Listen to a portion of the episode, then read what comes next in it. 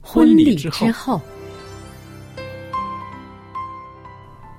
爱情的下半爱场情的下半场变幻莫测，充满挑战。也许结结婚后后发现枕边发人现枕边人竟然和你有竟着然和天你壤有之着别的性天格。壤之别的性格。原来原来性格不合真的会有问会题。有问题。嗨，到时再说吧。哦，婚姻充满了不可思议的惊叹和风险，难以理解的神秘和惊奇，独特的喜悦和哀伤。婚姻生活，此一时风平浪静，彼一时怒涛万丈。幸福的婚婚姻不不是是没没有有冲冲突的，而是而是有能能力解解决决冲冲突突。两个人总比一个人好，因为二二人人劳劳碌碌同得美美好的果好效的果效。夫妻夫是妻一是起一起承承受受生生命命之之恩恩的的。爱到到永永远远，爱到永远。爱到永远。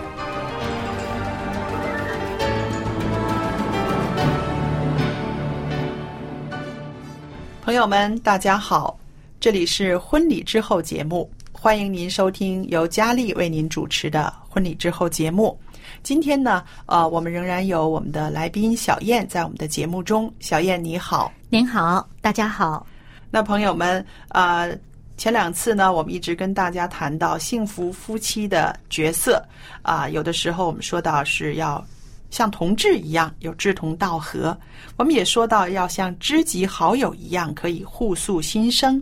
也说到呢，啊、夫妻也应该是情人，无论结婚多少年了，仍然要有那种爱慕、依恋。今天呢，我们跟大家要谈到的是，啊、夫妻呢有更多的身份，有更多的角色，嗯，譬如呢，啊、生活导师、还有心理理医医生生，甚至呢， 出气筒。出气筒。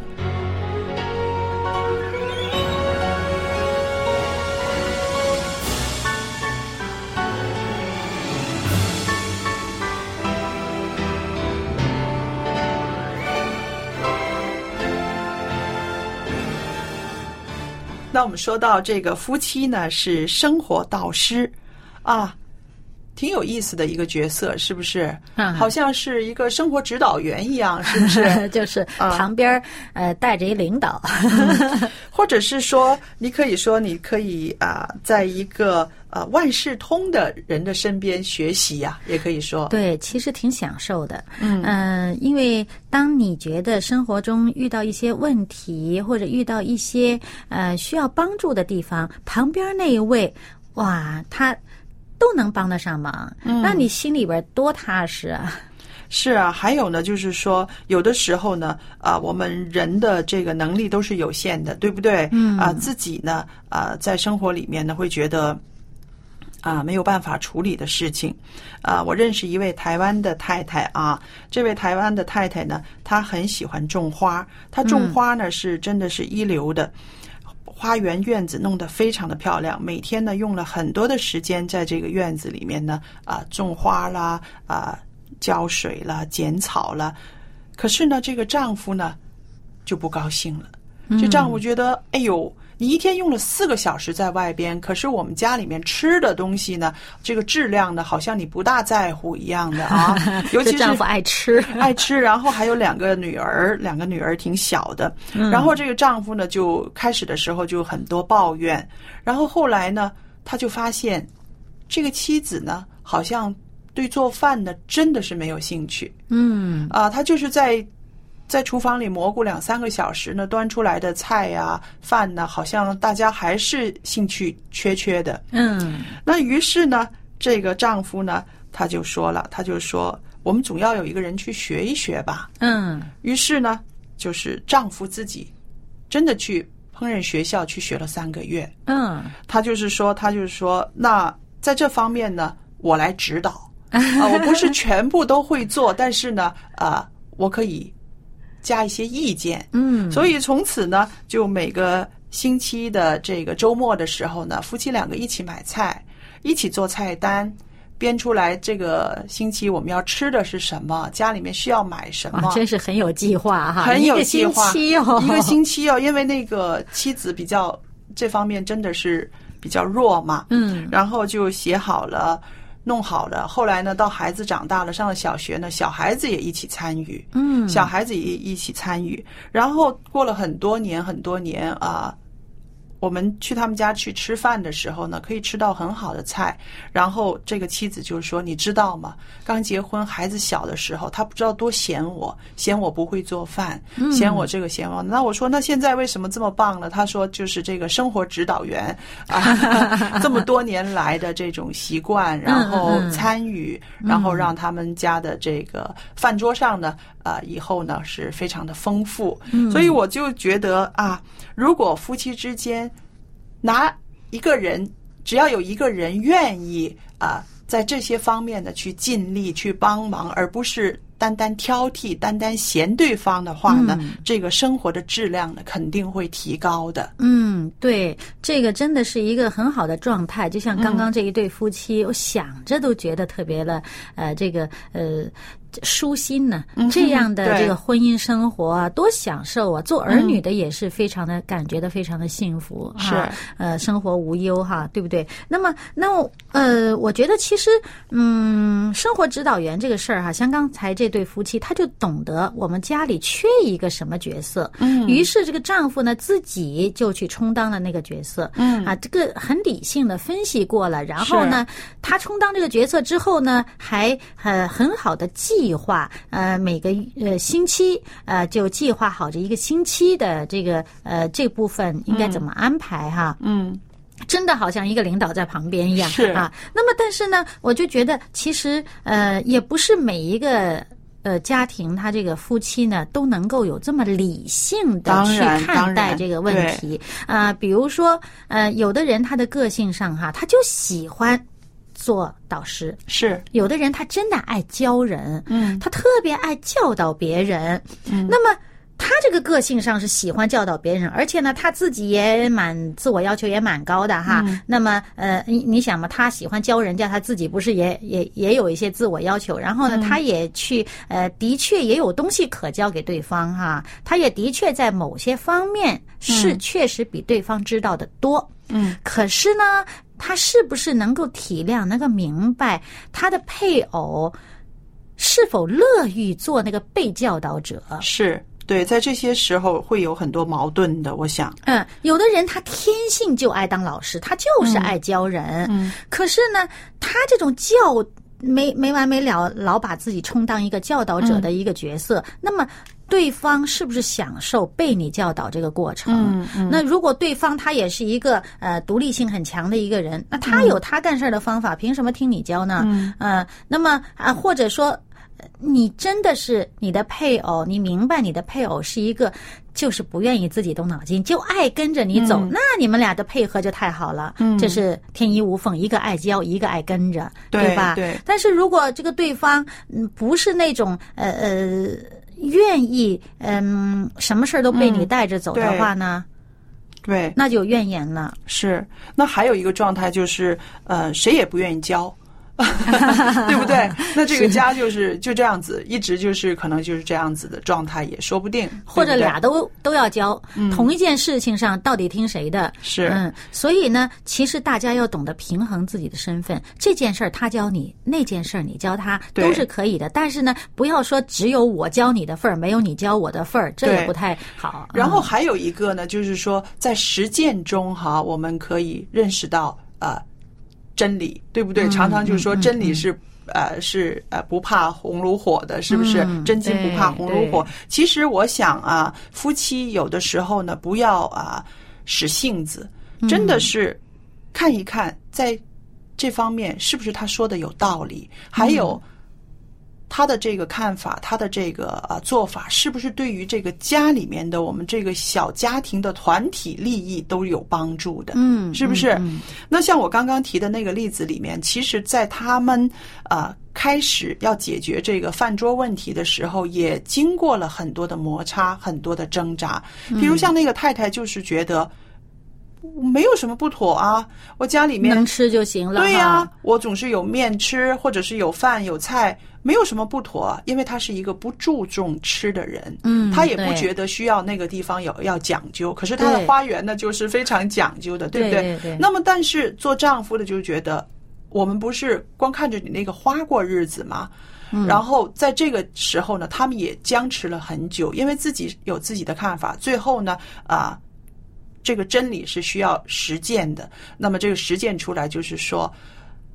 花园只你一个人享受的，而这个饭桌是我们四个人要要享受的。嗯于是呢，这个丈夫的这个建议还有他的行动呢，才被妻子可以接纳。采纳，然后有所改变。所以，我们想，如果在一件事情上面，大家想到的是家庭里面的每一个人的利益，的时候呢，我们就应该把自己的那个小我呢放在边上一点儿了，对不对呢？你说，嗯那你说的这都很理性哈，嗯我觉得从感性上来说呢，就是说，呃，其实要。调和到大家都感觉舒服的状态，是啊、有的人他真的不是，他真的是不在乎吃，嗯你天天给他吃同样的东西，他也能接受，对他对也觉对得挺好，反正你对哦把我喂饱了就行了，我反正没饿着。嗯是啊那有的人他就真的很希望有不同，他希望有一些创意，他嗯才他才觉得好。那么呃大家要调和，调和的大家都舒服，都可以接都可纳以的，接纳都可的以状接纳态，，对不对？嗯哎、对了，这样呢就比较好。你这样的话呢，这个婚姻关系也会比较持久，而且呢，持久的来呢也不会嗯，太太累，哎 不会就是太累、对啊。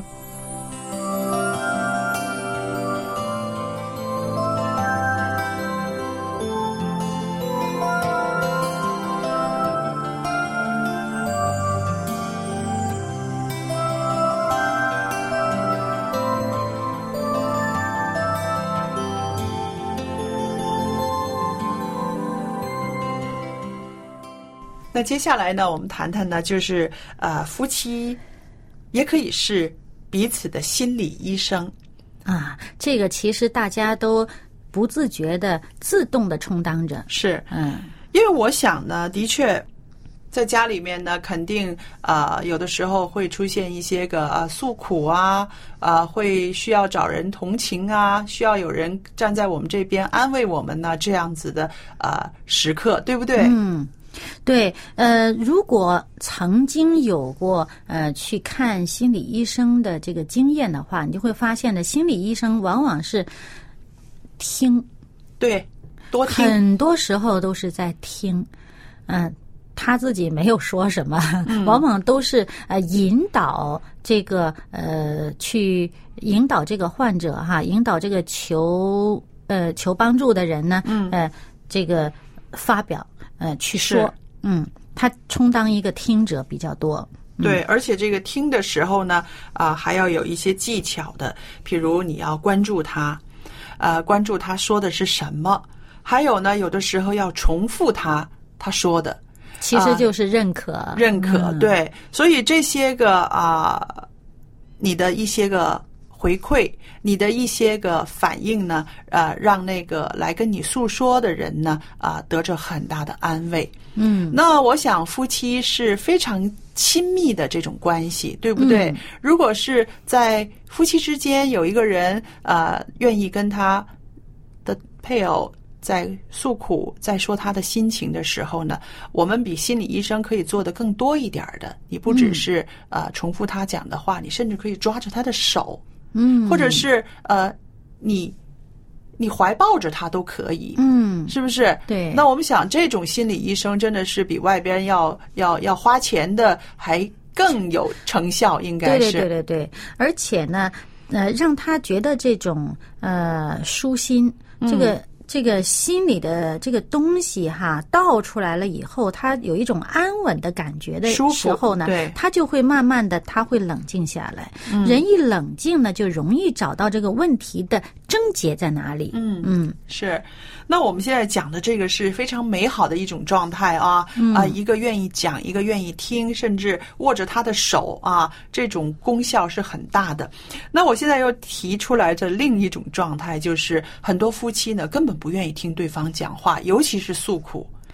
嗯，他觉得我自己的事儿已经够烦了，你又给我烦上嗯加烦。 还有呢，就是呃，不能够理解对方啊，然后会嫌他怎么你这么多苦呢？啊、人家都是啊、有苦要吞下去，为什么你一定要把它说出来呀、要讲出来呢？嗯，这样子的夫妻也有啊就。不能体谅对方的对状态。嗯，对，其实我们想呢，呃，每个人能够承受这个压力的程度都不一样的，嗯嗯是不当是然？嗯有的人真的是有苦可以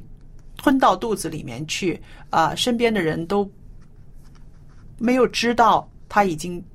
默默的承受了很多年，也有这样子的人，嗯对不对？那当然但是有些人呢，的确是他承受能力比较低啊，见人就会诉苦，见人就会讲自己心里面的最那个、最看不开的、最最负面的那些个东嗯、西。对对对。有的时候讲的多的时候，会让配偶会觉得嫌烦，是吧？那你记不记得鲁迅有一个叫做祥林嫂的？对呀、对呀、 就是一天就是哭哭的、苦苦的，啊。 对，那么他的确是到了一个这个呃病态的状态了。一开始很多人同情他，嗯是呃很多人愿意帮助他，到后来大家也就听到呃呃。这个淡漠了，是嗯觉得没有什么意思了，也就不再同情他了他。最后冷漠了，对不对啊？？其实呢，就是因为她的丈夫其实没有了，嗯啊，她才会慢慢变成她一定要找一个渠道去去说，是她要把她的东西倒出来，是结果她就找不到一个合适的对象、嗯是可以依托的，嗯，那么那么所以我们要知道，如果你想你的这个配偶不要成为这个祥林嫂的话呢，嗯 不要成为祥林嫂式的人物的话呢，其实你可以成为他的一个依托了，是啊那还有呢，就是说，在这个啊诉苦的这件事情上呢，我们刚刚说了，有人听，它可以是一个很大的一个疏解，对不对？嗯那么，如果是有信仰的家庭呢，我建议呢是啊，我们去一起去找那个最大的心理医生，嗯找上帝，是不是？，对，因为呢，其实呃，为什么有的人他真的能够把一些苦吞进去呢？未嗯必他肚子里真是装得了这么多，而是他找到了一个可以把他这个吸压力卸掉的渠道。是，嗯，有的人他可能是因为很理性，嗯他分析了以后发现这件事儿我没必要去生气，是我没有必要去去觉得自己很苦，嗯啊，那么还有的人呢，他就会呃，是因为他有一个信仰，有一个祷告以后呢，是他就上帝帮助他调整了他的心态，他就。不再把这件事儿当成一回事儿了，嗯，所以这个事儿也就过了，是啊。那么，那对于有的人呢，他真的呃没有办法在呃呃向一个实实在在的一个对象、一个实实在在嗯看得见的一个人倾诉之前就把这件事儿解决的话呢，嗯他确实需要一个聆听者，需要一个能够让他的心理能够得到一个调整的一个人。是那么，如果我们做配偶的能够成为这个角色的话呢，那是最好不过的。是啊、你知道吗？我在这个时候我就想起来圣经里边的一个人物撒母耳的母亲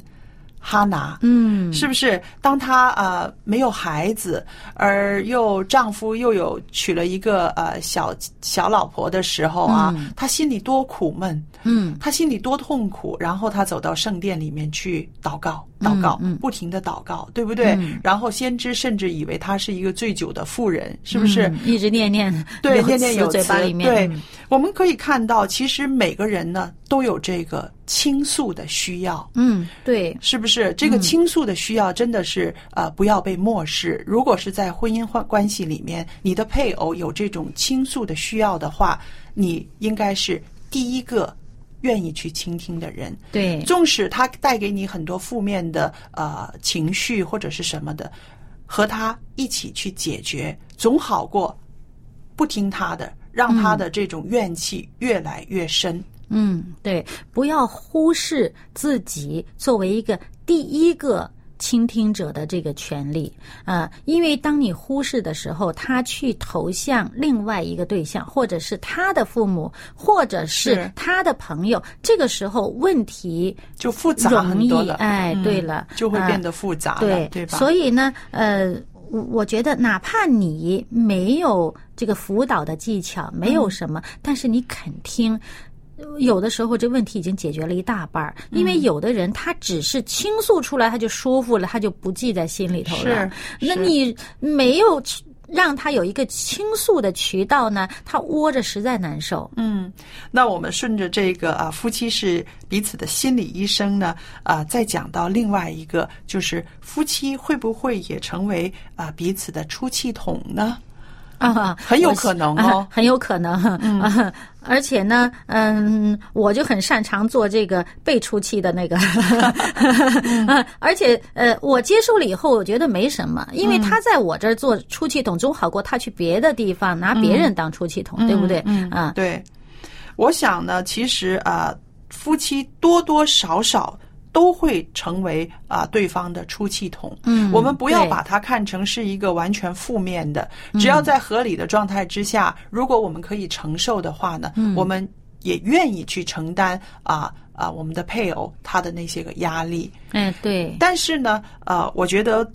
不久之前我看了一篇文章呢，它有一个技巧，它就是说，如果你的配偶把很多负面的情绪，把很多啊、不好的态度在你面前呈现的时候，你不要装在心里。嗯，有一个办法，就是他说你要做一个没有底儿的垃圾桶，嗯就是说怎么进来，怎么出去？对他把这些个东西啊、呃倒在了你的身上，你然后呢，你把它卸掉，嗯不要让它一直装在你的心里。嗯对不要装如果满每了天嗯装一点儿，每天装一点儿呢，呃，你们的关系迟早完蛋。对因为呀啊，你对他会慢慢的会讨厌，对慢他慢慢的会对他呃会觉得嫌弃他，嗯看不起他啊，怎么你这个人这么麻烦？怎么你这个人这么不理智？其实呢，有的时候呢，如果你为了帮助他的话呢，你可以在旁边呢啊、提醒他。够了，够了，我也听到了，我知道了就好了。嗯但是呢，你也要把这些个他倒在你身上的这些个负面的东西呢，你把它抽走，不让它停留在你的心灵里面。不要成为一个危害的东西，对因为呢，这个垃圾呢，它会发酵，是啊，它会发臭，发臭，啊对，，会烂掉。对如果这个东西你真是存在心里边儿，你这是一个很大的毒害，在嗯对于自己来讲是一个很大的毒害。嗯所以呢，你如果没有这个能够成为一个。出气筒的这个这个这个呃本事，嗯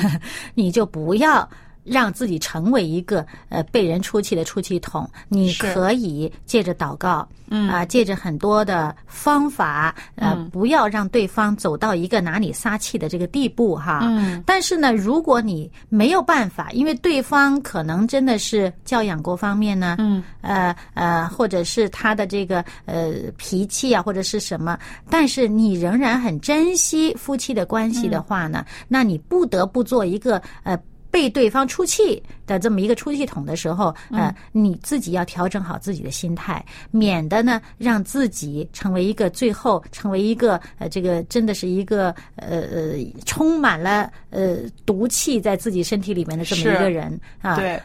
那我也就在这儿呢，也特别的提醒那些个啊、呃夫妻关系里边那个特别喜欢发脾气、拿自己的配偶出气的那些人呢、我觉得啊、呃如果你生活的就是很不开心，或者是你觉得很大的压力，你可以用一些其他的方式，嗯、呃，比如去运动，对对不这对？是非常去好的跑方步法啊去打球，对千万呢不要让你的配偶呢啊、在这样子你不断发脾气的状态之下呢，呃，伤害了，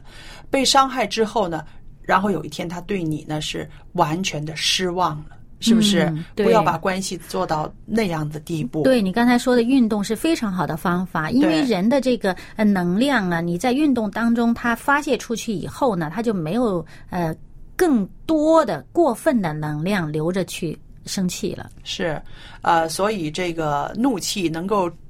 圣经说，呃，能够制服己心的呢，呃，剩余是取成。对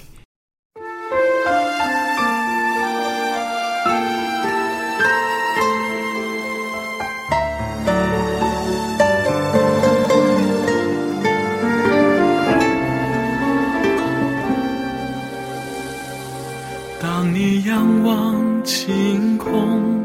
朵朵的白云可曾看他悠悠情？当你凝视夜空闪亮的星星，可曾看他眨眨眼睛？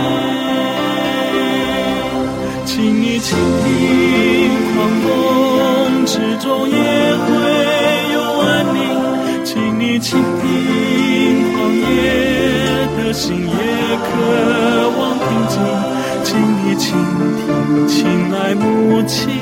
的款款叮咛。请你倾听，天父满有慈爱怜悯。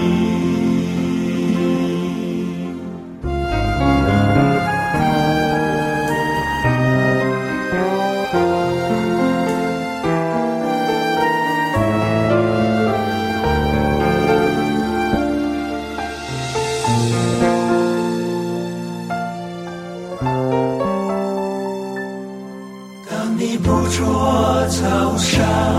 穿越的蜻蜓，可曾听它飞舞声音？当你追逐天间萤火虫的身影，可曾听它诉说心情？请你倾听，狂风之中也会有安宁。请你倾听，狂野的心也渴望平静。请你倾听，亲爱母亲的款款叮咛。请你倾听，天父满有慈爱怜悯。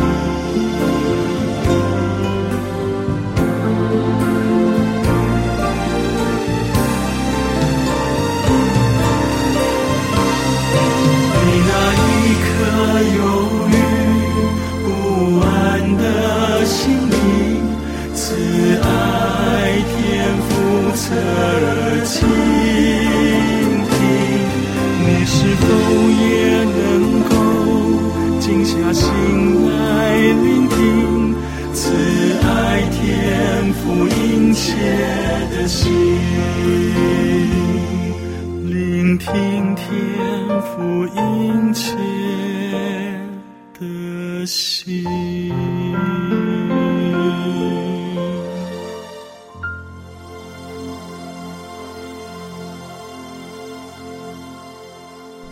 那朋友们，今天呢，我们为您预备的婚礼之后节目呢，到这儿时间又差不多了。很感谢您的收听，在节目尾声的时候呢，我也有一份礼物要送给大家的。这份礼物呢，是一个函授课程《丰盛的生命》函授课程。啊、这个课程呢有三十四课，啊、您需要的话可以写信来索取。那我们的电子邮箱是佳丽，汉语拼音佳丽 at v o h c v o h c 点 c n，可以收到您的电子信件了。好了，今天的节目到这儿结束，谢谢您的收听，下次再见。再见。